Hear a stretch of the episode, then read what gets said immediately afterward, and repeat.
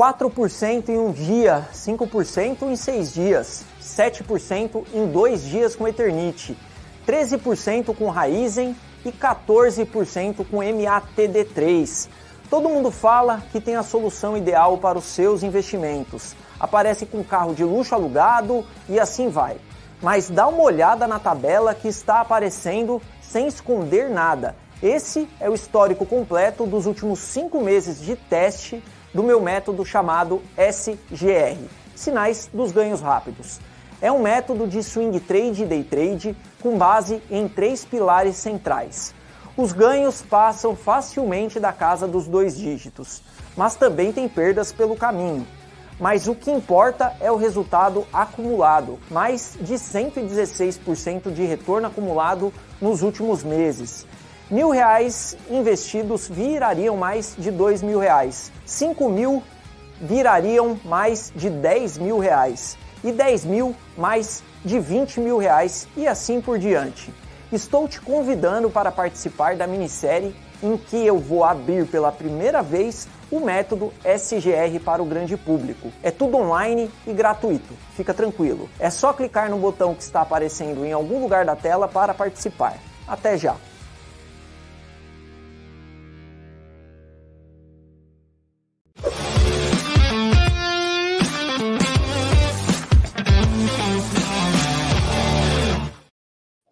Olá, seja bem-vindo a mais um fechamento de mercado da Levante comigo, Flávio Conde. Hoje é quinta-feira, dia 26 de outubro, e hoje eu dedico o programa ao Moisés, que escreveu nos comentários, a Silmara, que perguntou como será a sala do Ricardo. Bom, o que, que eu entendo da sala do Ricardo?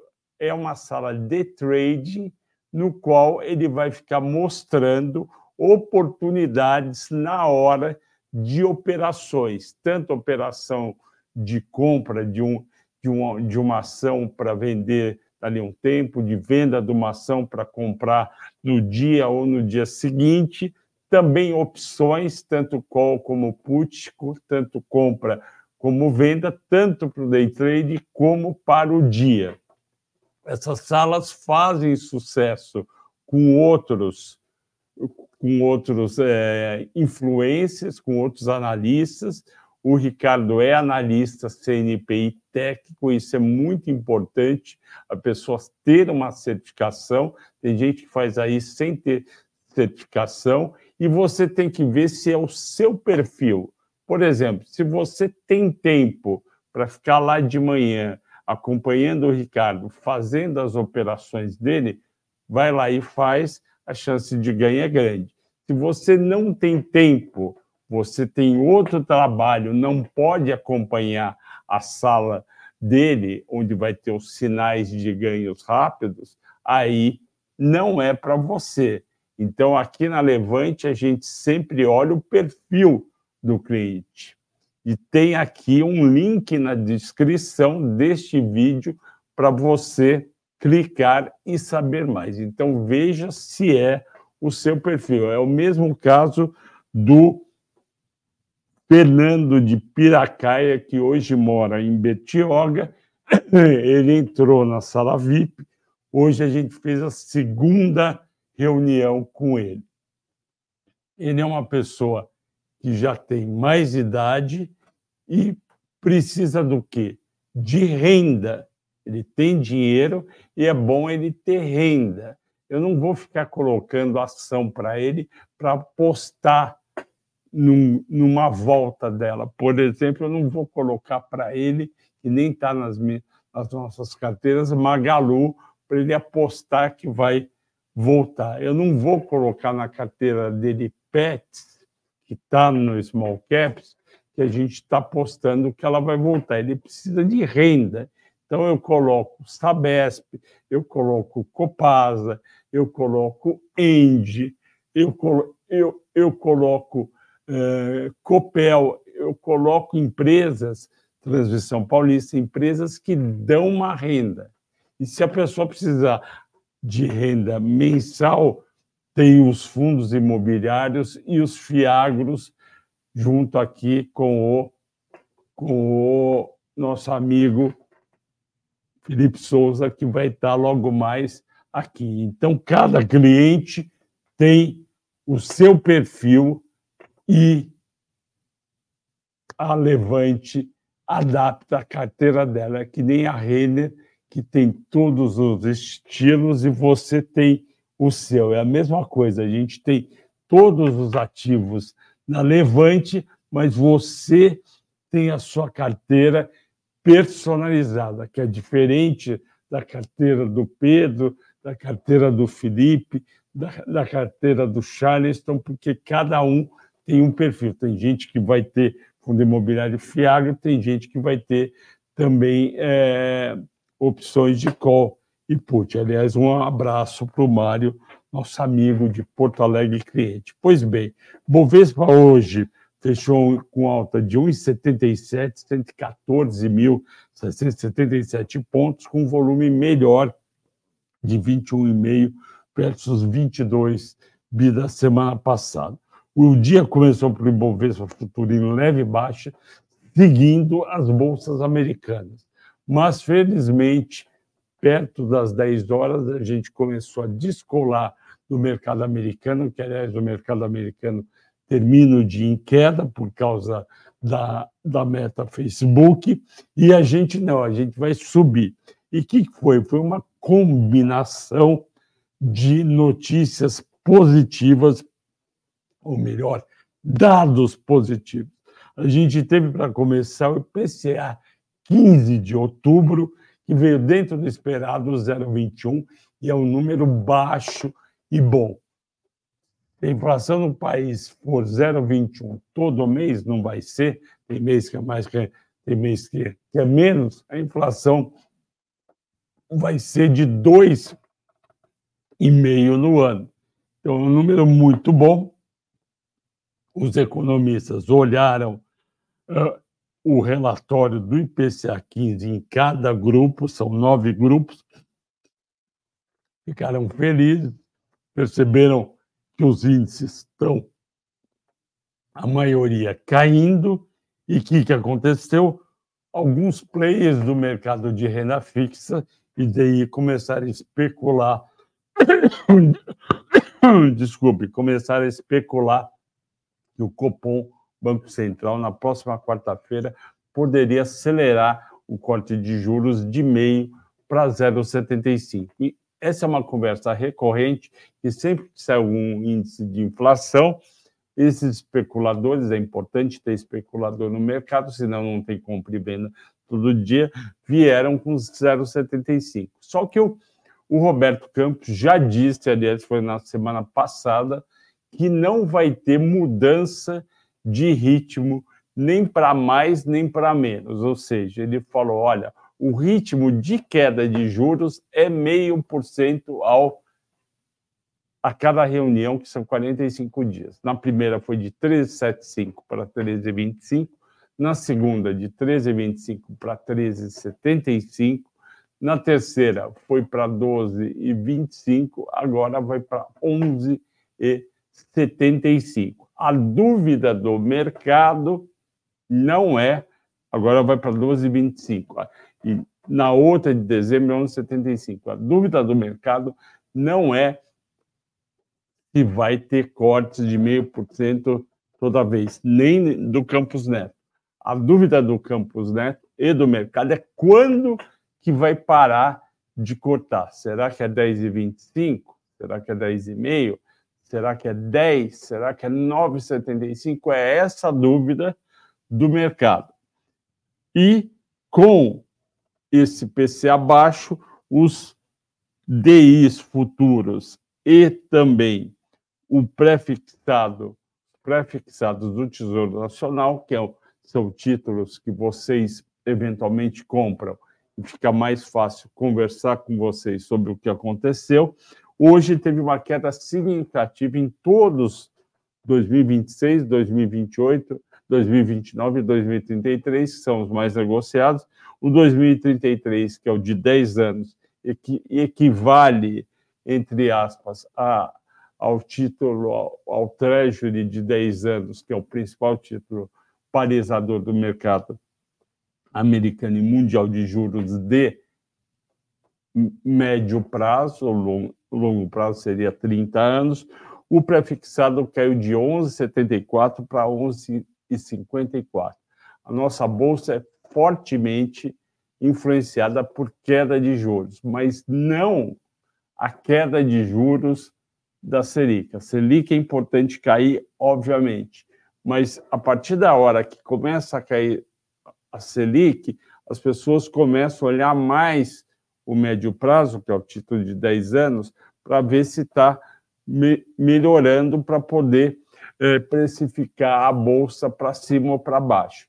E por que, é importante o título de 10 anos? Porque nós, analistas, quando a gente faz projeção, por exemplo, dos resultados da Renner, dos resultados da Petrobras, dos resultados da Vale, que vai ser hoje à noite, dos resultados do Unibanco, do Itaú, dos resultados do Santander, do Banco do Brasil e do Bradesco, a gente faz um fluxo de caixa livre, no caso dos bancos seguradoras, um fluxo de dividendos pelo período e traz a valor presente. Quando a gente traz a valor presente, a gente desconta esse fluxo, a gente desconta com uma taxa. Essa taxa, chamada taxa de desconto, o primeiro fator, o primeiro fator da taxa e o mais importante é o título de 10 anos da dívida pública do país, no caso do Brasil, do Tesouro Nacional,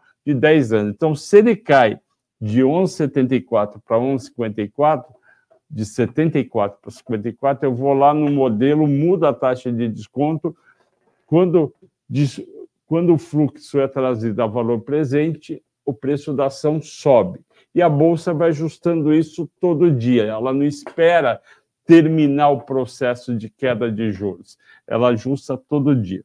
E por isso que a nossa bolsa subiu hoje, mesmo a bolsa americana tendo caído. A única que caiu hoje, só tiveram quatro ações, eu vou não falar no final, três foram ligadas ao petróleo, porque o petróleo caiu 2%. Nos Estados Unidos também foi positivo, porque o PIB preliminar do, do terceiro trimestre veio acima do esperado. Vamos checar, não estou lembrando aqui se o PIB, se o PIB foi 4, PIB, terceiro TRI, 23, Estados Unidos. Vamos ver? 4,9 a taxa anualizada, o maior alta desde o quarto trimestre de 21. Isso significa que a economia americana, 4,9, vamos arredondar, é 5 é a primeira leitura. Vai ter uma leitura daqui a, daqui a mais um mês e daqui a mais um mês. O americano prefere fazer várias leituras do que deixar o mercado durante dois meses no escuro. 4,9 é bastante, mesmo que haja revisão para 4,1, 4,2, é muito para uma economia tão grande. Isso daí é positivo para os resultados das empresas e para a economia mundial. Só que o Fed pode, na semana que vem, ao aumentar os juros, falar: olha, eu gostaria muito que a economia americana não tivesse tão forte para a inflação baixar. Isso é livro-texto. O que é livro-texto? É a teoria que, básica que a gente recebe quando faz os cursos na, na faculdade. Está lá. O Banco Central aumenta a taxa de juros para quê? Para a economia não crescer tanto, não crescer 4, 5, 3,5, para a economia crescer 1, 1,5, meio, e com isso não vai ter tanta demanda por produtos e as pessoas, para venderem mais, vão diminuir o preço, e com isso a inflação vai cair. Só que o Fed, depois de aumentar tanto os juros, eles já esperavam uma economia mais, eh, eles chamam de cooler, mais fria, e ela está forte. Por isso que, num primeiro momento, hoje a taxa de juros dos 10 anos foi de 4,84 para 4,99, porque o pessoal falou, se a economia está crescendo tanto, a inflação não vai desacelerar o Fed vai ter que aumentar os juros. Então, esse jogo é, é um jogo de equilíbrio é, instável, entendeu? É um jogo de equilíbrio instável, mas é o que o Banco Central faz em todo mundo. Por que, que o Banco Central aqui elevou até 13,75? Porque ele queria ver a inflação realmente cair. Ok? Continuando, uh, vamos lá. O terceiro ponto é que na Europa, o Banco Central Europeu, a Europa, como vocês sabem, tem a comunidade europeia, e o Banco Central Europeu manda nos juros da Europa. E ele através da presidente da instituição, a Christine Lagarde, disse: olha, o, a gente vai pausar o ciclo de alta de juros depois de 10 avanços seguidos. Isso é uma ótima notícia para os investidores, para a economia da Europa, porque os juros não subindo vai permitir que vai permitir o quê? Pode, pode entrar, meu amigo. Seja bem-vindo. Chegou aqui o grande Felipe Souza, que hoje vai ter que me ouvir um pouquinho, que eu tenho coisa para falar antes da gente entrar no, no nosso querido assunto de fundos imobiliários. E aí, economia europeia, que não está crescendo muito, vai ser ajudada. Então, é bom para o mundo, é bom para a economia, a bolsa sobe. E aqui, o, aqui subiu 1,77, mas a gente tem amanhã uma coisa importante. Hoje à noite sai o balanço da Vale. O balanço da Vale saiu hoje à noite e amanhã de manhã, às 10 da manhã, tem o conference call com a empresa. Dependendo desse resultado, a nossa bolsa pode continuar a cair, a subir ou não. E amanhã tem também o PCI, o, o, o, o índice de preço do gasto do consumidor americano, que é o índice de inflação preferido pelo Fed para suas decisões de política monetária. Portanto, a semana só termina quando acaba, portanto, amanhã. Segundo ponto, nas 15 ações mais negociadas, a gente 11 subiram, foi muito forte. A Vale subiu 2,1, por quê? Porque vazou durante o dia que a Vale eh, ia distribuir, ia propor uma distribuição de R$ 2,33 de dividendos. Ótima notícia, a gente já vinha falando disso aqui, que ela devia aumentar os dividendos, isso é muito bom. A VEG subiu 3,8, ontem ela caiu 10, portanto, subir 3,8. É, o papel ainda está 7% mais barato, e eu vou falar no final é, daqui, antes de passar a palavra para o Felipe, sobre o, como foi a teleconferência com ela. Bom, YouTube subiu hoje bancos 2,5, Bradesco 2,5, Banco do Brasil 2. Graças a Deus, fazia semanas que a gente não via um dia tão positivo para bancos e essa essa alta tem relação com os números do Santander. Os números do Santander melhoraram ligeiramente e o, e o, e o Santander não é considerado, em termos de resultado, tão tão forte quanto o Itaú e o Banco do Brasil. Vamos ver Bradesco. Então, os investidores estão com uma expectativa positiva aqui números do Bradesco, principalmente, secundariamente do Itaú e do Bradesco e do Banco do Brasil, vão apresentar números com queda na inadimplência. Uma queda leve, mas é o começo de uma queda e, portanto, as ações de bancos estão paradas, andaram. Nas 15 mais negociadas, eu falei, três caíram eh, por causa do petróleo, Petrobras, Prio e também BRFS caiu 2,2 por conta de aumento de custo de produção. O petróleo voltou de 90 para 88, sem novidade, mas derrubou as ações. O minério subiu 0,7 e com isso ficou praticamente igual aos ADRs de Rio Tinto e BHP, já o ADR da Vale subiu bem por causa do dividendo.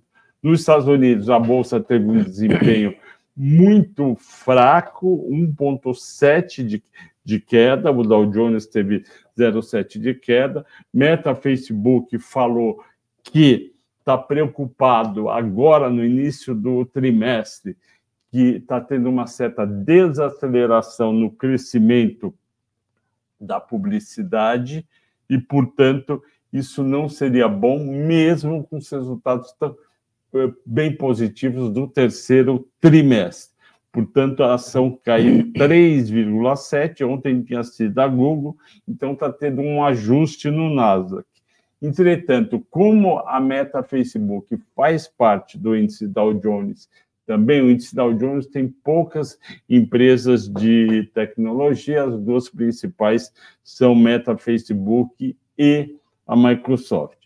E aí o mercado americano caiu. O dólar aqui praticamente igual, caiu um centavo de 5 para 4,99. Os estrangeiros, esses chatos, tiraram dinheiro de novo no dia 24 de outubro, 255 milhões. Destaques de alta, Gol subiu, obviamente, por causa do preço do petróleo, aí amanhã o petróleo sobe lá, cai de novo. O Carrefour subiu 7%, o IRB 6%, açaí 6%, graças a Deus, o açaí está na carteira melhores ações, Pão de Açúcar subiu 5,5%, e eu já falei das quedas. Na questão da VEG, que é uma questão que vocês me pediram para falar hoje, que que, por que, que a VEG caiu 10% ontem? Porque a receita operacional líquida dela caiu 1,2% do segundo trimestre de 23 para o terceiro.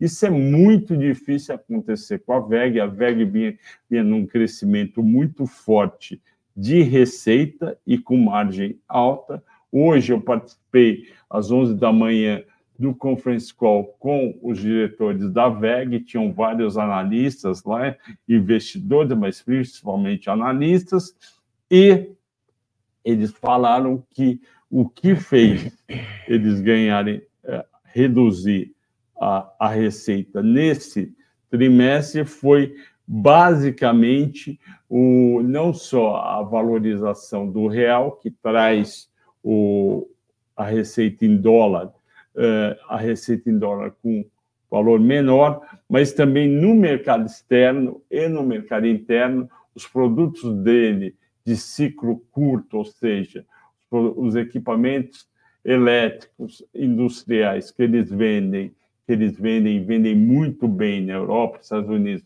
e Brasil, teve uma certa desaceleração. E eles entendem que essa desaceleração foi por conta de uma atividade econômica na indústria, na, na indústria mais fracas no Brasil, nos Estados Unidos e na Europa. Aí foi perguntado se eles achavam que, que ia continuar desse jeito, e eles falaram que, que estão preocupados, de olho na questão externa, para ver se continua esse movimento. E também aqui internamente, é, eles tiveram uma desaceleração de crescimento nas vendas de motores elétricos para geração de energia eólica e também os painéis solares diminuíram de preço. Tudo isso colocado numa linguagem mais simples, o que, que eu entendi? Eu entendi que a receita deles no quarto trimestre e no primeiro trimestre provavelmente do ano que vem não vão crescer como vinham crescendo, vai ser mais parecido com o terceiro trimestre, com uma queda pequenininha, receita caiu 1,2%, o lucro líquido caiu 4%, EBITDA caiu 5%. São quedas pequenas, mas para quem crescia 13, 10, 8% por trimestre, é uma mudança de direção. Então, a discussão hoje é se uma companhia que tem um PL lá na casa dos 30, um EV/EBITDA na casa dos 20, se ela merece continuar nesse nível de preço ou por conta da desaceleração momentânea da receita, se ela merece custar menos.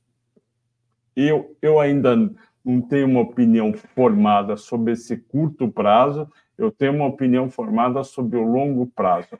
A VEG é um baita de um grupo, é um grupo que já passou por alguns momentos, alguns trimestres, quando a receita e lucro líquido e EBITDA não cresce e cai um pouquinho, e eles estão sempre olhando outras oportunidades e outros negócios.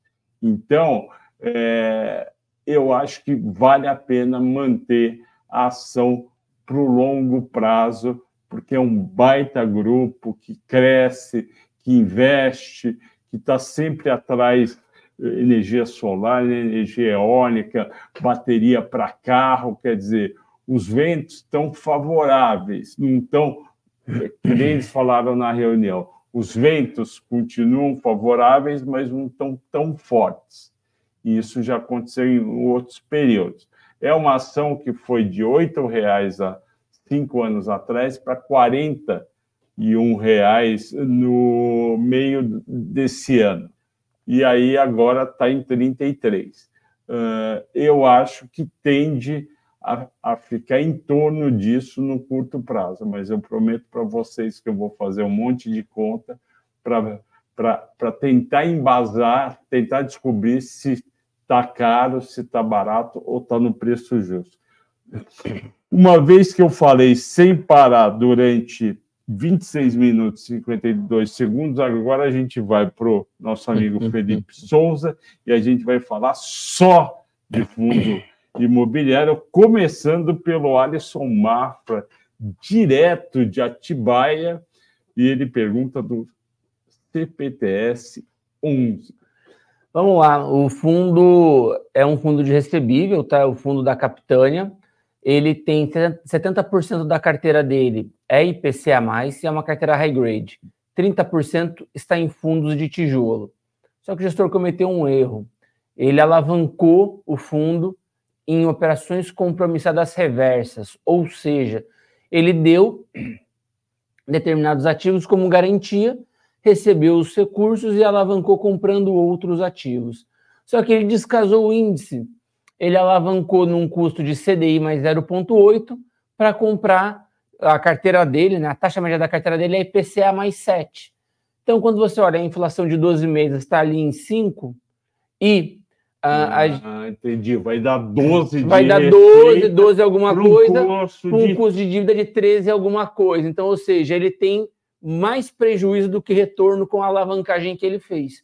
Você acha que ele não previa um CDI tão alto ou ele não previa uma inflação tão baixa? Inflação baixa. Inflação baixa. E ele poderia ter vendido a carteira dele para comprar CDI e casar os, os indexadores e só arbitrar os spreads, mas não. Ele manteve a carteira dele em IPCA+, e é uma carteira high grade, né? Acho que por que, que ele fez isso? Minha humilde opinião, tá? Não sei se é verdade ou não sei se esse foi o motivo, tá? Tô dizendo que o meu achismo, minha opinião. Como ele tem uma carteira muito high grade e a curva abriu, o CRI dele desvalorizou. Se ele vende com prejuízo, não vai poder distribuir, vai tomar ali algum impacto. Então, ele não conseguiu vender muito CRI, embora ele tenha feito uma rotação de carteira ao longo do tempo, mas assim, ele não conseguiria comprar é, CRIs com taxas mais gordas, não conseguiria alocar ali no ativo CDI, talvez.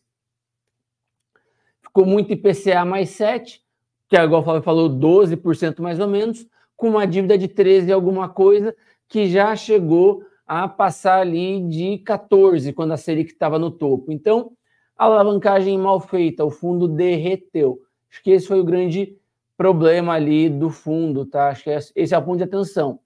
Gestor é bom, acho que tem uma carteira boa, o que está pegando ali é essa alavancagem.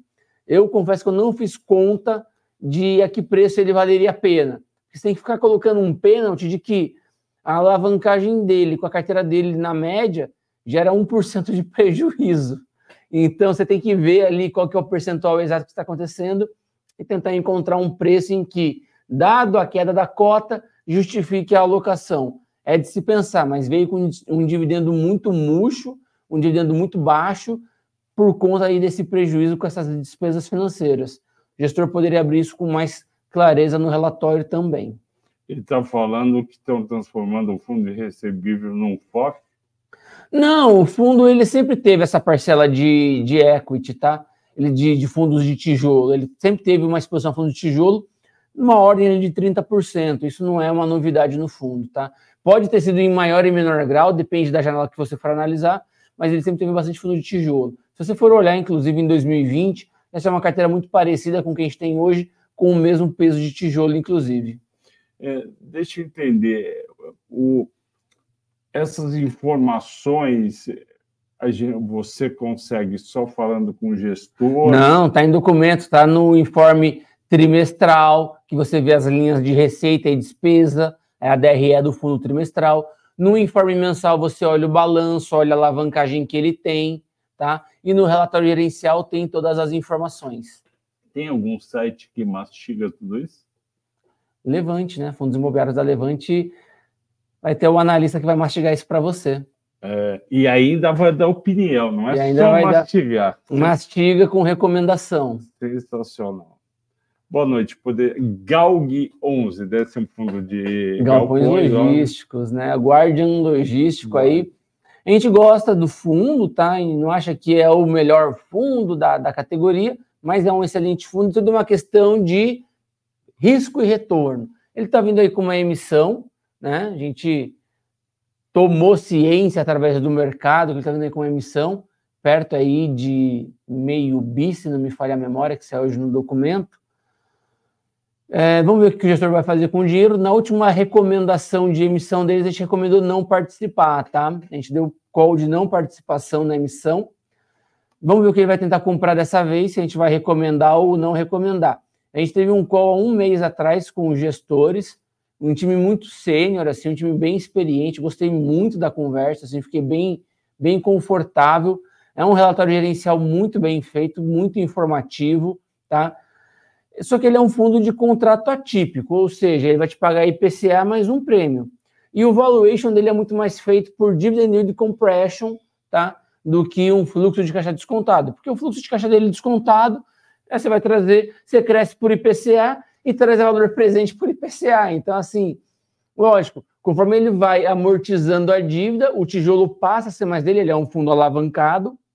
Então, conforme ele amortiza a dívida, ele tem amortizado bonitinho, nenhum, ele amortiza a dívida, o tijolo vai sendo mais dele e aquele ativo vai se valorizando. Então, o PL do fundo cresce ano a ano por queda do passivo e aumento do ativo. Então, é, a gente observa um exemplo muito claro disso, que é TRXF, vende as lojas com um excelente ganho, e o Guardian também já vendeu um galpão com um belíssimo ganho de capital, que era o do Almanara, tá? Aquele restaurante árabe famoso que a gente tem aqui em São Paulo.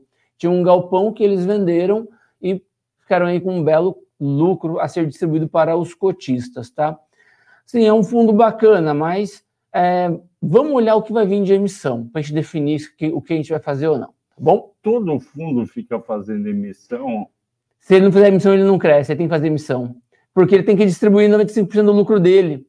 Então, como ele distribui ah, 95% do lucro. Só sobra 5. 5, que é a reserva dele, para alguma despesa operacional, algum CAPEX, algum OPEX, enfim, o que é que seja, né?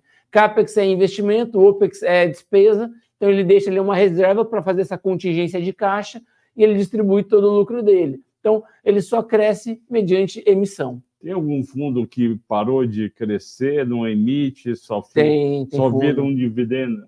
Tem, tem fundo que faz isso sim. Fundo que for muito descontado, que errou a mão, não consegue emitir, não consegue crescer. E tem fundo que já ficou tão grande, mas tão grande, que só com a reserva dele ele está conseguindo comprar imóveis. Exemplo, se a gente for olhar ali o KNRI, está gerando mais ou menos uns 21 milhões de receita por mês, mais de 240 milhões de receita por ano. Com os 5% de reserva dele, ele consegue comprar um outro imóvel. Ele comprou agora um andar de um prédio na Vila Olímpia por 12 milhões de reais. Não fez nenhuma emissão para fazer isso. Só com gestão de caixa ele conseguiu comprar Quanto um andar. saiu metro quadrado? Ah, saiu acho que 12, 11. Comprou muito bem, muito bem. E HGLG, 5,1 bi de PL, 31 milhões, 30 e poucos milhões aí de receita imobiliária por mês. Então ele está fazendo quase 400 milhões de receita por ano. Nossa, que fundo é esse? HGLG, fundo de logístico. Muito bom, né? 400 milhões. 5% dele é 20 milhões. Ele comprou um terreno em Cabo de Santo Agostinho por 10 milhões de reais, se não me falha a memória. Então, assim, só com gestão de caixa, esses caras vão começar a conseguir comprar algum ativo, começar a tocar obra. Imagina que esses fundos tiverem 10 bi, 15 bi, 20 bi. Daqui a 10 anos, fundos grandes aí, só com gestão de caixa ele vai estar comprando terreno, tocando obra, fazendo retrofit, o que for. Então, assim, o futuro da indústria é o crescimento. E fundos maiores, com mais receita, mais diversificação de imóvel, de locatário, terão uma gestão de caixa melhor que permitirá que ele possa eventualmente comprar um ativo ou outro. Inclusive, o HGLG roda muito mais parecido com uma SA do que com um fundo em si. E com 5,1 bi e 400 milhões de receita ano, né, perto disso, é uma dinâmica muito parecida. Ele deixa 8% mais ou menos para tocar desenvolvimento, ele já tem land bank, então, assim, roda quase que como uma SA. E, e por que, que uma empresa de shoppings não vira um fundo imobiliário? Porque na, normalmente as empresas de shopping, o ganho delas ali é da administração e ele compra o empreendimento, administra o empreendimento, faz um choque de gestão e tem um crescimento forte de receita, né? Seja por aluguel mínimo, lucro das, das lojas, aluguéis das lojas, enfim, estacionamento, as variáveis Sim. todas, etc. E o que a empresa de shopping faz com isso? Reinveste, compra mais shopping, tenta expandir a operação. Como o fundo de shopping tem que distribuir toda a receita, ele só cresce via emissão, ele tem um crescimento mais limitado, tá? E o fundo de shopping, ele não é um administrador, ele compra participações e contrata um administrador diferente das SAs. Quando você vai olhar o DNA, que é a despesa de pessoal ali, uma SA tem uma despesa muito grande, porque ele tem realmente um time Sim. de administração e zeladoria dos ativos. Você vai pegar ali um XPML, tem três pessoas, quatro pessoas na gestão de shopping. Aí você tem a área de engenharia, que atende a todos os fundos, você tem o jurídico, que atende a todos os fundos, mas assim, o time de shopping é um time bem pequeno. Vai ver o tamanho do time da Allianz Sonai, por exemplo. E, por exemplo, o XPML é um fundo aí de mais de 3 bi, né? Se não me engano, já passou um pouco de 3 bi. É um fundo grande. Tudo bem que ele é menor do que as empresas de shopping da Bolsa, mas ainda assim é um fundo bem expressivo. Mas a equipe é menor.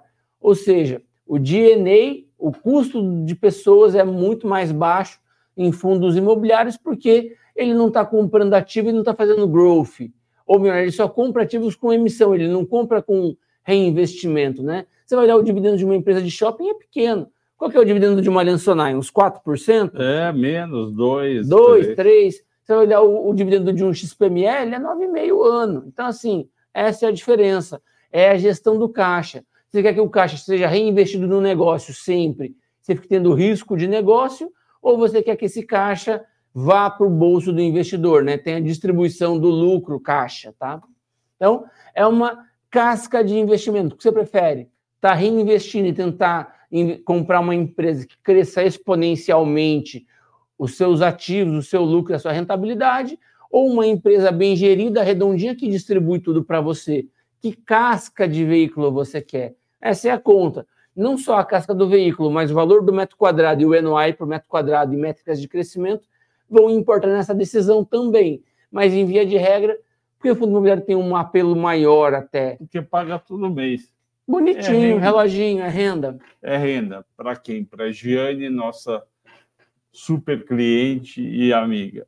O Eliseu Ferreira pergunta rapidinho para mim quando que a Copel vai virar tudo seis. Na verdade, a Copel vai virar tudo três a tendência de toda companhia que é privatizada e, e tem ONPN é transformar tudo em ON para o novo mercado, porque aumenta o preço das ações quando você está no novo mercado, porque você está do lado do controlador, o que ele fizer vai refletir para os dois. O Gilvan Trigueiro pergunta. Vamos lá, três fichas, PPR, Mora e GCRI. Esses são famosos. O PPR está sempre aí com a gente.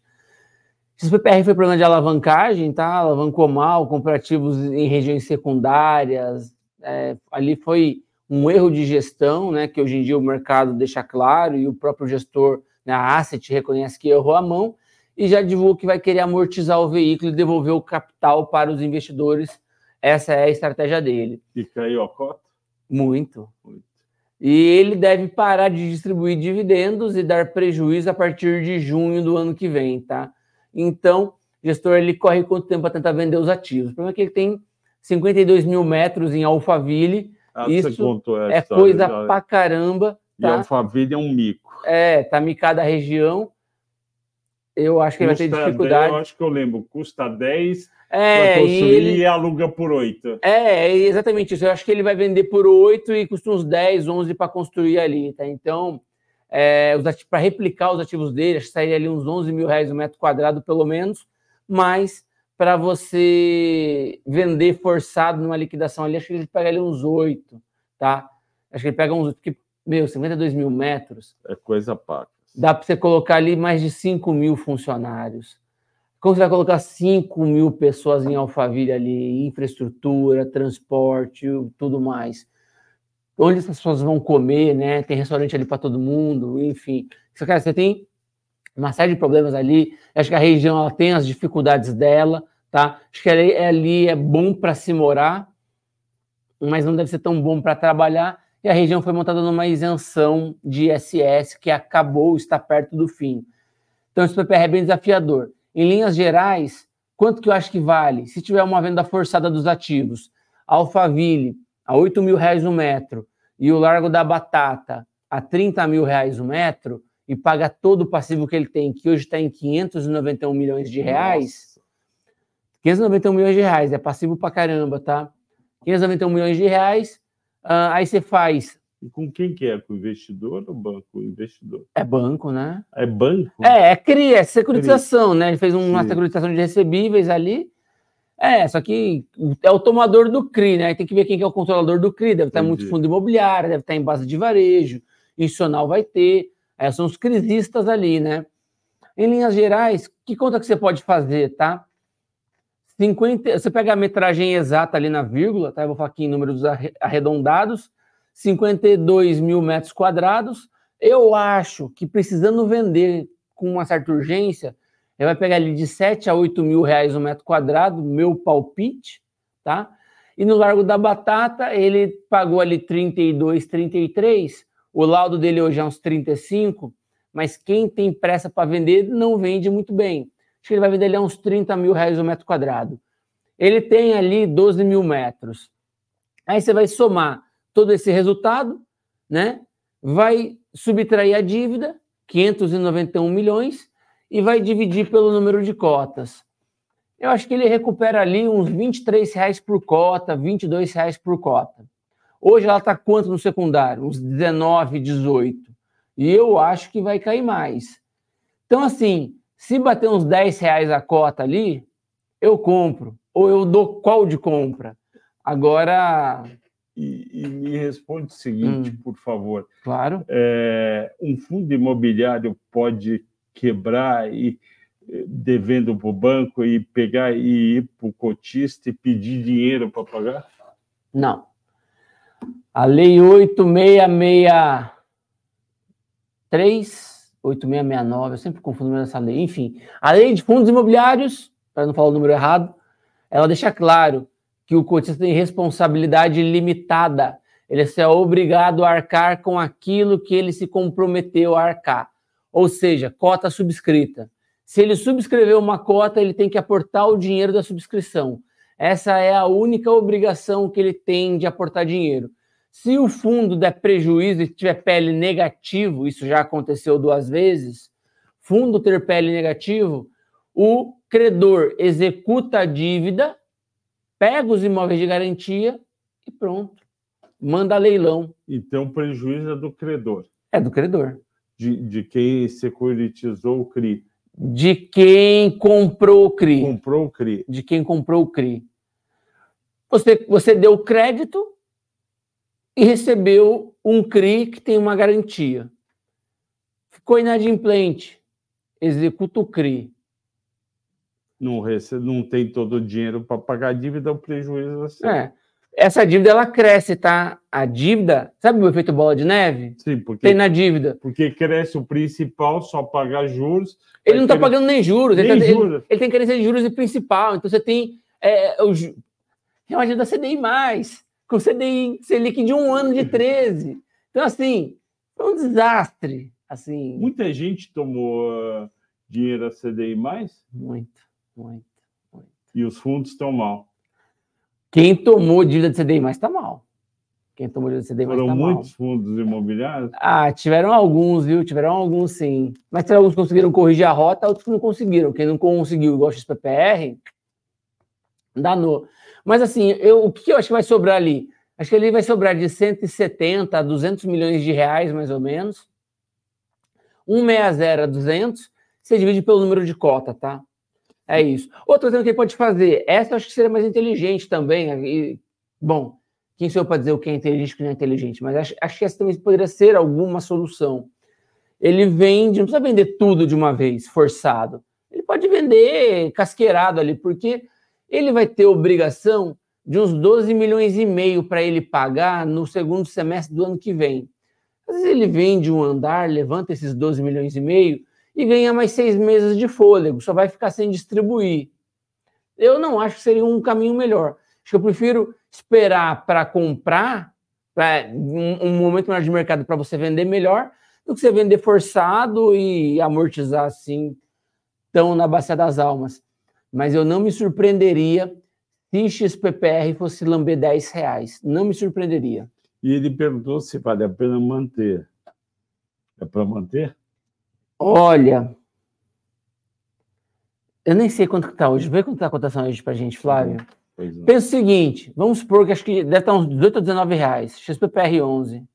19,33. Eu acho que no pior cenário, se ele amortizar e quitar o fundo, ele pega ali uns 24 reais nele, igual eu falei. Pior cenário. No pior cenário, acho que ele pega uns 24 reais ali. Pensa que você está vendendo algo de 19 que no pior cenário vale 24 você estaria deixando ali uns 15% na, na mesa, né? Você ia ficar bravo comigo? Pensa aí. Se você vender agora e perder uns 15%, pensa que eu posso estar errado. O gestor acha que pega 45 reais. Eu não acho que pega 40. Quer dizer, o mercado não acha, né? O gestor é, acha 45 até 19. É. Não, assim, a gente teve um call, eles, eles, eles comentaram que eventualmente, tá? Eles acham que é factível 40 45 reais por cota, mas não tem nenhuma confirmação nesse sentido. É uma expectativa deles, tá? E nessa expectativa, 40 45 reais. Particularmente, eu acho que assim, que é uma meta muito ambiciosa, tá? Aí, de novo, essa conta é fácil de fazer. A BL vezes um valor. BL é área bruta local. Exatamente. Você pega a área do ativo, multiplica por um valor. Você faz o valor que você acha que vale o ativo, desconta a dívida e divide o que sobrou pelas cotas. É o que vai sobrar do fundo, entendeu? Então, 45 reais, você tem que vender muito bem ali Alphaville, você tem que vender muito bem Largo da Batata, eu acho que não vai. Tem um colega meu analista que comentou que acha que pode chegar a 28, eu também acho que é bem arrojado. O meu tá dando 23, 24, mas eu, eu costumo ser pessimista, tá? Isso daqui é jogo de tir. Pensa que, pô, 15% por risco que você vai ter, eu acho que é meio pouco. Agora, se tiver uns 10 reais a cota, aí eu acho que fica legal. Mas pode ser que nunca vá a 10. Pode ser que nunca vá a 10. Eu não sei quanto que vai. O grande ponto é, o que, que você vai sentir de conforto e desconforto nisso daí? Eu sou naturalmente pessimista, tá? Porque é o dinheiro dos outros, eu sou analista. Não é o meu dinheiro, é o dinheiro dos outros. Então, eu sou um cara mais pessimista na conta, isso é verdade. Se você sempre vai olhar meu valuation, sempre estou colocando um preço mais baixo do que a média aí dos colegas analistas colocam. Mas é como eu enxergo. Acho que eu prefiro colocar em algo mais seguro, que eu tenho um, um, um controle melhor do número, do que ficar sendo muito otimista e fazer a galera perder dinheiro. Acho que é isso. MOR 11. MOR 11. Baita fundo, deve aumentar o não recorrente dele agora. Eu gosto bastante, tem call para ele. É um fundo que eu gosto muito. Gestor correto, gestor honesto, gestor que opera muito bem, a gente tem uma boa carteira. Ele investiu em muito ativo líquido, tá? Que é mais jogo de TIR também, uns, uns, desenvolvimentos ali, mas é um fundo que vai bem. Hoje subiu 74,25, está distribuindo 0,60 por cota, um dividendo bem elevado, está no IFIX, é um fundo relativamente líquido, um fundo que a gente gosta, um fundo assim bem bacana. Então tá? não é para ele realizar. Não, carrega. E o GCRI é um fundo bacana também, o problema dele é a liquidez, né? Gestor muito bom, gestor muito sério, tá? É o Yorgos ali, já passou pela XP, e também o Felipe Souski, que também é um. Puta, sou fã desse cara ali, muito bom, muito bom. Foi do BTG por muito tempo, da asset do BTG, assim, uma pessoa, um excelente profissional e uma excelente pessoa, tá? Então, e um bom gestor. GCRI roda bem. Teve um probleminha num CRI, que é normal. Quem dá crédito sabe que alguma você vai ter problema. A questão é como você vai lidar com o problema. Eu acho que ele lidou relativamente bem ali e o fundo segue tranquilo, tá? É, ele incorporou o FOF recentemente, é o FOF que ele tinha, meio que fez ali uma, uma incorporação para aumentar o fundo de crédito. Acho que é um fundo que talvez peça mais PL, deveria ser maior, Acho que é um fundo bacana, tá? Então ele tem CRI e FOF numa coisa só. Ele incorporou o FOF, mas virou uma carteira só de CRI. Então ele vendeu o FOF. É que ele, a gestora tinha dois fundos, tinha um FID CRI e um FOF. Ah. Aí ele fez uma emissão no FID CRI, comprou o, a, o FOF e o FOF foi amortizado e aí o dinheiro foi para o FID CRI e aí ele ficou maior, tá? Então Entendi. é um FID CRI que está mais parrudo hoje em dia. Então, assim, XPPR é delicado. Mori é bom, muito bom, e GCRI roda bem também. É, Gilvan Trigueiro Júnior, você está sempre com a gente, muito obrigado. Se não me engano, é de Fortaleza. Gilvan, tem dois produtos para você aqui. Tem o fundo, o relatório de fundo imobiliários do nosso amigo Felipe Souza, mas você merece uma coisa maior, porque você tem mais investimentos, pelo que eu percebo, você é um forte candidato à sala VIP. Escreva para mim no 011 98346 9005. 11 98346 9005 e pergunte para mim sobre o Sala VIP, que também tem o Felipe Souza, eu e o Ricardo. Você tem o pacote, o pacote ainda tem a, Luísa de criptomoedas e a gente vai rever toda a sua carteira, vai reestruturar, como a gente já vem fazendo com vários de vocês que assistem. É, muito obrigado diariamente o programa e vai ficar muito bacana. Escreva para nós. Vamos para a próxima aí, Flavião. É, Vou acelerar o meu passo aqui. De Vigir 11, é isso? Vigir 11. Vigir. É o fundo de CDI da Valora, tá? Eu gosto do fundo, acho um fundo bom ali, bacana. Só que acho que, é, acho não, tá dado, né? A Selic vai cair e eu preferiria comprar fundos indexados a Selic no momento que a Selic estivesse mais estabilizada, tá? Não agora. E o TVRI 11 é o fundo da.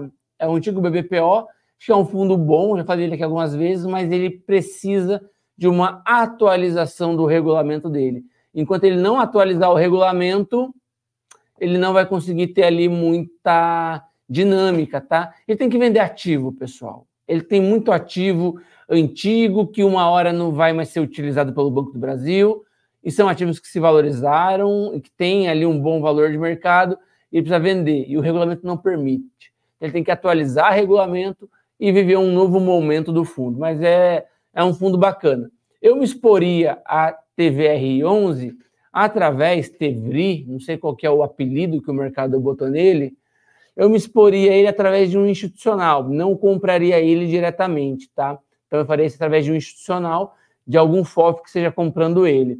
E também, Vegir, acho que é bacana. Você quer ter na carteira? Pode manter sem medo, tá? A gente tem ali código de compra para ele. Agora, nesse momento, não seria assim o fundo mais atrativo, na minha opinião, porque o rendimento dele vai cair, porque a Selic vai cair. Então, a gente, ontem eu estava tomando uma cerveja com o gestor de Fiagro e ele comentou que para cada 1% que a Selic cai, o, o resultado dele cai um centavo. Que não é nada. É porque ele é um fundo de base 10. Então, ah. é, ele estava pagando 11 centavos, ele estava pagando 12 centavos, passou ah, a pagar 11. Entendi, entendi. Aí vai pagar 10 uma Selic de 9, ele deve pagar ali, sei lá, uns 9 centavos, 10 centavos. Então, acho que o mercado vai ajustar esses fundos todos, tá? Por que, que os fiagros dão, dão um rendimento maior que os FIIs? É porque fiagro ele é muito mais CDI. E CDI está alto hoje. É porque o ciclo do, do agro ele é mais curto, a duration dele é mais curta. Então é duration de 1.9, 1.8, 2. Então é uma duration mais curta. Algumas carteiras têm uma duration um pouquinho mais longa, mas você vai comparar a duration de FII CRI com FIAGRO, FII CRI ali, é, lógico, depende de fundo a fundo, estou dizendo aqui na média, 4,5 de duration, FIAGRO é 3. Então, assim, FIAGRO tem uma duration mais curta, tá? Porque... Então não é risco, é por causa de duration. É, duration é risco, na verdade, porque duration ele mede a volatilidade do Sim. papel ao longo do tempo, e também, se você tem uma duration muito longa, você tem o risco de crédito que se perca no meio do caminho, né? Então, o que que é a duration, né? Seria, de uma maneira bem simples para sua compreensão, é o tempo que você levaria para receber o seu capital investido, tá? Isso. Você vai receber tanto em amortização quanto juros, mas é basicamente isso. Então, uma duration mais longa é mais tempo de recebimento, é mais volatilidade no preço do papel e é mais risco de crédito do devedor, porque Pão de Açúcar tinha um bom risco de crédito há três anos atrás, hoje não tem mais um bom risco de Mas crédito. então, não é estranho. Se a duration é maior, o rendimento tinha que ser maior. Exatamente. E é menor. No IPCA, sim, tende a ser menor, o É. rendimento ele é menor. É por- porque não. Lembra, a gente ouviu de uma investidora, ela ganha 0,70 no Fiagro e meio no. No FII. É isso? É, mas, é, mas aí que tá. Duration é uma métrica É de o- risco, sim. né? Você também tem que olhar muito para o risco de crédito, risco de solvência. No imobiliário, embora o ciclo de uma obra seja mais longo e como ele é para financiar a obra, muitas das vezes em incorporação residencial, você tem um ciclo de obras mais longo que o ciclo de cultivo de alguma coisa do agro, Só que é mais palpável. Só que um imóvel. é menos risco. Sim. Porque qual que é o risco de uma incorporação imobiliária hoje no Brasil? Se você tiver uma SPE, o patrimônio de afetação, o RET, que é um sistema de lucro mais vantajoso para o incorporador. O risco, O é risco é basicamente a, a velocidade de vendas do ativo e você errar ou não o projeto, você ter uma boa saída dele. Lógico, tem risco de obra, né? mas assim, é um risco muito mais comedido. Sim, diminuiu bastante nos últimos 10, Muitos 15 anos, muitos Sim. anos. Hoje a gente está falando dos casos da Encol aqui. É isso que eu ia falar. E como o pessoal nem lembra mais, é um caso antigo. Eu tinha 3, 4 anos quando deu o caso da Encol. Então, assim, e eu já tô com 35, então Encol é velho. Flávio estava adolescente ainda na época da Encol. ainda. eu lembro da Incol. E aí, pessoal, A Incol aceitava telefone. Olha que louco. A Incol aceitava telefone fixo de pagamento. é, mas na época o telefone fixo era uma bala, né? Não, Não, tinha privatizado ainda. Era, era 5 mil reais um telefone fixo. Vê É. se pode. A gente, me- a gente, as pessoas acham. Era a liquidez do Brasil. Hoje em dia, na Zona Leste ainda, não é. Antigamente, assim, há 5, 10 anos atrás, você na Zona Leste, a incorporadora tradicional ali da região, às vezes aceitava o estoque da vendinha de garantia. Eu já conversei com alguns incorporadores que recebia animal, salame de entrada, o cara dava, sei lá, 20 mil de salame pro cara, era Eu- entrada, de que- embutido. O cara era dono de um armazém, ele meio que dava o estoque dele É. do armazém, como a entrada do apartamento, ele ia vendendo o estoque de armazém dele, armazém de mercearia, tá? Merceariazinha de bairro. O cara dava de garantia ali, ó, no fio do bigode com o incorporador, dava o estoque dele e ia vendendo o estoque. Eu tenho certeza que em cidades pequenas de norte, nordeste ou do sul ou centro-oeste, os incorporadores locais aceitariam coisas do tipo, porque ali, ó, é no vínculo de confiança, é aqui, ó, no fio do Por bigode, isso tá? que você usa o bigode, então. Ah, deixei crescer para fazer esse movimento aqui, ó, durante as suas lives. Inclusive, eu mudei de óculos para ficar parecido com o Flávio, com, com o Flávio Conde aqui. O meu próximo movimento é fazer o platinado no cabelo. Aí a gente vai ficar Não, mas esse é, parecido. esse é natural, não, é, eu não fiz. Mas o, o pessoal aceitava carro de entrada. É, até hoje aceita carro às vezes. Até hoje. Até hoje, até hoje. Lúcia, Você vai aceitar seu carro de entrada, aí ele se vira para vender. Agora, te- teve um que eu não lembro, não sei se eu comentei com você, a Ezetec lançou um prédio em 2005 ou 2006, era o seguinte, o apartamento custava 1 milhão 150 mil. Hum, Você sabe a história? Não, conta aí. E você escolhia, ao comprar um apartamento, você ganhava uma Mercedes que valia 150 mil reais. Ah, Olha só, ah, hoje em dia um apartamento de 1 milhão e 150 aqui em São Paulo tem vários. é. Na época era um apartamento equivalente de hoje de 4 milhões. aham. Então, você aceita. Primeira página do Estadão, Uhum. tinha foto da Mercedes. Foi um monte de gente para o prédio ver. Venderam 11 apartamentos. Só um topou ficar com o carro. Os outros preferiram o desconto no preço total. Não tem a dúvida. Mas o, o cara, o cara que topou a Mercedes deve ter pensado: pô, eu vou comprar uma Mercedes a prazo. É lógico. Entendeu? Vou pagar em quanto tempo? Vamos lá. Uma Vamos hora e um minuto, meu Deus do céu. Vamos lá, últimas perguntas. Tem que ser fundo imobiliário. Felipe. Ah, Speed é infra, nem acompanho. Ótimo. Se Speed é infra, nem acompanho. Para baixo aqui. Ah, Não. Sebavi não. BBAS não. Aqui, Aqui. VCJ, JR11. Vê se- Puta, eu tenho qual para esses dois caras aí. Eu gosto bastante deles, tá? São fundos que eu acho muito bom. RCRB fez nova alocação, 8,8 de vacância no quarto trimestre de 2021, ou seja, há dois anos atrás, a vacância desse fundo era de 36%. Hoje é de 8,8%. Olha o que é uma região líquida. Onde são os imóveis dele? Paulista. Paulista, é, Rio Bravo, Paulista, tem imóveis aqui na JK, tem imóvel na Vila Madalena, tem imóveis em regiões líquidas, preços competitivos, imóveis bem posicionados, com fit com a região e com os locatários. Liquidez de ativo traz locação e boa gestão comercial. Tem fundo que está carregando vacância de 20 tralalá há anos e não resolve.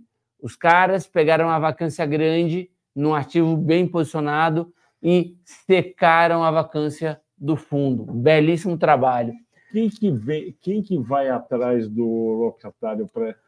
O fundo contrata equipes de corretores comerciais que vão à prospecção de locatários e vão a campo. Eles não vão na CB Richard Ellis, Vão, eles vão, né? Richard Ellis, Cushman, Tishman, todo mundo ali, eles vão pegando ali e vai. É, putz, é, o FL Brokers, Root Corp, eles vão atrás dos brokers imobiliários e vão buscando ali locatários, negócios, enfim, eles vão trabalhando, né? Tem Cushman, tem Colliers, tem Richard Ellis, igual você falou, CBRE, você tem vários A gente pode, brokers. pode falar que esse pessoal nunca trabalhou tanto na vida? Não sei, Não, porque, porque antigamente não tinha um monte de. de broker, né? É, não, e não tinha né, Tanto imóvel. É, é, é. É, Acho que assim, o, o, o, o, o grande boom de laje corporativa em São Paulo foi no final dos anos 2000. Final do Lula 2. Ali deu um boom de laje, todo mundo construiu junto, entregou junto e sofreu junto na vacância, que veio na Dilma 1 e 2. Então, hoje São Paulo tem 8 milhões e tralalá, quase 9 milhões de metros quadrados de laje corporativa.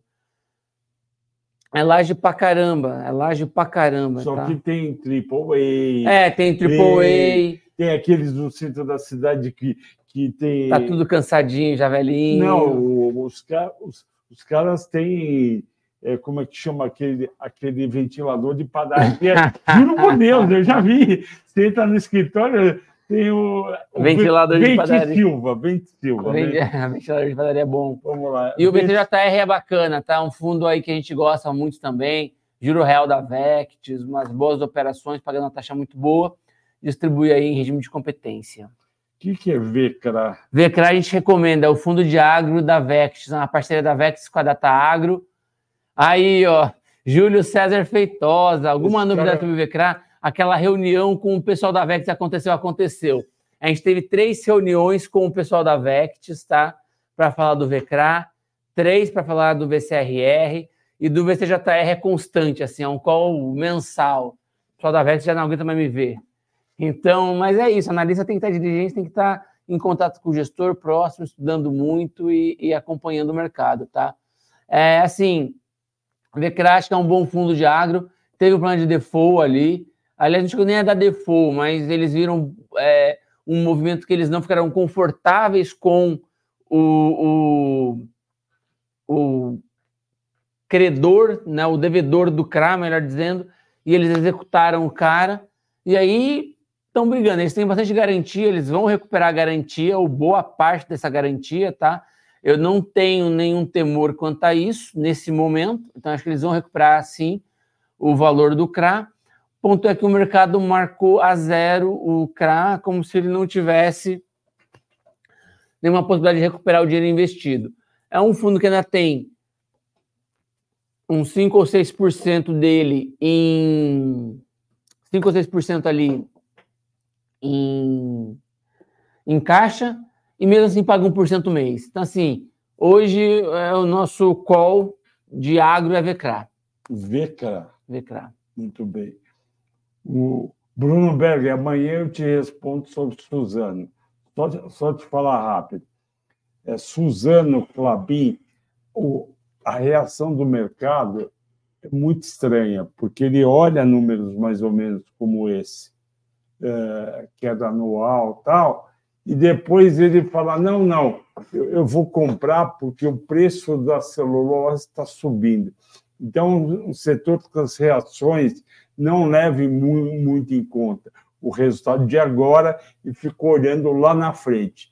Eu confesso que eu acho um setor bem difícil de operar e, e, se posicionar, mas a Suzana é uma baita empresa, a gente gosta bastante.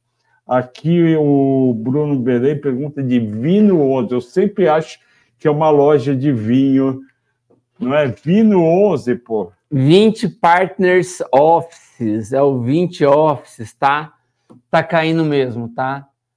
Olha, a gente não tem call para eles tem um bom tempo. É... O que está pegando nele? Ele tem obrigações para pagar no ano que vem que excedem o valor de caixa dele. Então, ou seja, ele pode ter um descasamento de fluxo de pagamento com o caixa. E aí o que vai acontecer? Ou ele renegocia o CRI e toma alguns pênaltis por isso, ou ele consegue caixa. Ele conseguiria caixa como? Ou fazendo uma emissão, porque ele está muito longe do VP e não vai conseguir emissão. Qual seria a outra maneira de ele conseguir caixa? Vender ativos. Então, ele precisa vender alguém para trazer caixa para honrar a obrigação do ano que vem. E o ano que vem, ó, já está aí, ó, é rápido. A gente piscou, já foi outubro. E está caindo todo dia? Ah, o mercado está é, é, confiança, né? O mercado ele tem muito ativo, ele tem alguma coisa assim, ele não tem muita vacância, mas ele tem ativo no Rio de Janeiro, que é menos líquido. Ele tem algumas coisas em São Paulo, mas ele também tem é, outras regiões, assim, ele tem ali os desafios dele. Ele não tem ativos assim tão líquidos, né? Ele está tentando vender já tem um tempo e não está conseguindo vender. E quanto mais chega perto do vencimento da obrigação dele, mais a contraparte dele aperta o pescoço dele para fazer um negócio melhor. Quem tem pressa para vender, vende mal. A questão é essa. Se eu sei que você precisa vender e você quer vender a 10, eu vou oferecer 8. É o mercado, não tem jeito. Então, ele está ali ó, também correndo contra o tempo. Ele precisa de caixa para honrar a obrigação dele. Se ele rolar o CRI, ele vai destruir valor. Ele vai destruir, ele vai destruir valor. Ele vai ter que vender alguém, vender bem, pagar ali a parte da dívida dele ele alavancou muito para comprar a Globo, que não gerou resultado efetivo para ele. Então, assim, foi uma compra ruim. O mercado criticou muito a época, eu também critiquei a época. E o tempo mostrou ele que o gestor. A Globo? Ele comprou a Globo de São Paulo. A sede da Globo de São Paulo ele comprou. Sim, eu sei, aqui na é, Berrine. É, ali na Roberto Marinho com a, com a Berrine, como você está E ele fez o quê? Ele alavancou para comprar a Globo. Sim, mas ele destruiu lá ou eles pagam aluguel? Não entendi. Não, a Globo paga aluguel normal. Paga mal? Só que o valor do aluguel em relação ao custo da dívida gera um centavo a mais por cota. Na época, era muito pouco. Quando você olhava, não dava um retorno imediato de por que dividendo. Que ele fez isso? Aí eu fui perguntar para ele, né? A gente teve um call para entender essa aquisição. E ele pontuou: olha, a gente comprou um terreno muito barato. E aqui tem muita área de gabarito para a gente construir. Se a Globo quiser sair daqui a 15 anos, quando acabar o contrato, agora já são 13 anos de duração de contrato. Se eventualmente a Globo resolver sair de lá, ele tem um potencial construtivo tão grande ali que ele faz outra coisa no terreno. Sim, mas você vai ter que ficar 15 anos com ele. Você casou praticamente, é um casamento. É um casamento de um, uma dívida com um retorno que não era tão alto. Você só estava montando na valorização imobiliária. Então, assim, eu entendi, mas eu não gostei. Né? A gente tem que entender o que está acontecendo no fundo para ter uma opinião sobre ele. Eu achei que aquela aquisição não fez muito sentido. Depois que eu entendi o racional por trás, eu concordo com a visão dele, mas fundo imobiliário não é jogo de TIR, é jogo de renda. Ele faz uma alavancagem tão grande, compromete pra o fundo. Anos, se fosse cinco anos, tudo bem, mas 15, pô. É. Então, assim, e quem disse que a Globo vai sair dali? É, e se não sair, ele vai ter que renegociar contrato, né? E aí, pô, qual, como que vai estar o mercado imobiliário daqui a 15 anos? Como que a Globo vai estar de receita? Você está tomando risco de crédito da Globo nesse período? Então, assim, de novo, né? Foi uma alavancagem, a gente não gostou muito e, e, e não, não tem fundo nenhuma carteira, tá? Então, ele tem que vender alguém, pessoal. Ele tem que ter caixa para pagar a dívida do ano que vem. Que ano que vem vai ter que amortizar pesado. Então você imagina, você tem 200 reais para pagar no ano que vem, você só tem 100 reais esse ano. O que, que você vai fazer? É. E você não consegue vender algum ativo que você tem para pagar isso daí. Então, tá numa situação difícil, tá? É que eu não sei quanto está o preço aqui hoje, não, não, não sei mais os detalhes, mas assim, não é fácil o Vino, tá? Vai demorar para resolver. Vamos lá. XPML já foi. Tigar versus MF11. Prefiro o Tigar. Prefiro Tigar. Prefiro Tigar. A gente está cobrindo a emissão de Tigar, vamos soltar relatório. E no relatório do Tigar a gente vai falar do caso em call, porque eu vou ter que explicar o que é uma SPE, o que é patrimônio de afetação, o que é RET, o que é lucro presumido e o que é lucro é, os regimes de lucro ali, né? lucro presumido e lucro real. Porque Tigar é um fundo de incorporação que está todo montado cheio de SPE. Você tem que entender o que é uma SPE. Você tem que entender o risco Tigar para comprar Tigar. A gente vai dar o risco Tigar.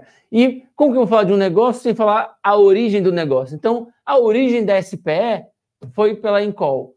Então, a gente vai ter SPE, patrimônio de afetação, a gente vai ter RET, é, lucro presumido, lucro real. A gente vai abordar a estrutura de uma SPE para recomendar TIGAR. É isso que a gente vai fazer.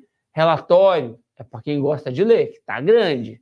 A gente está recebendo esse relatório tem uns dois, três dias, aí tá uma bitela já. Hum. Então, o relatório está grande. A gente vai ter ali, se você não quer ler tudo, vai na recomendação mas eu recomendo que você leia pelo menos essa parte do relatório. Tem um resumo na primeira página? A gente não coloca, porque eu quero que ele corra o relatório, eu quero que pelo menos ele veja os gráficos do relatório. Tem... Porque antes eu colocava o resumo na primeira página. Aí, tempo de acesso no relatório, um segundo. Só vi ali a primeira página. Você tem que ver pelo menos os gráficos, as imagens você tem que ver ali, pelo menos isso. Então, a gente deixa um relatório ali bem amplo para você ler um pouco sobre ele. Pessoal, estamos chegando no fim, uma hora e quinze. Não se esqueça, tem no link, tem um link na descrição do último episódio da minissérie Sinais de Ganhos Rápidos, estrelando nosso amigo Ricardo Afonso. Não perca o episódio final, vocês vão descobrir quem matou a mocinha Veja sinais de ganhos rápidos no ar, no link na descrição, ok? Obrigado a todos pela audiência, pela paciência. Até amanhã. Tchau, pessoal. Valeu, obrigadão, hein? Foi excelente. E quinze.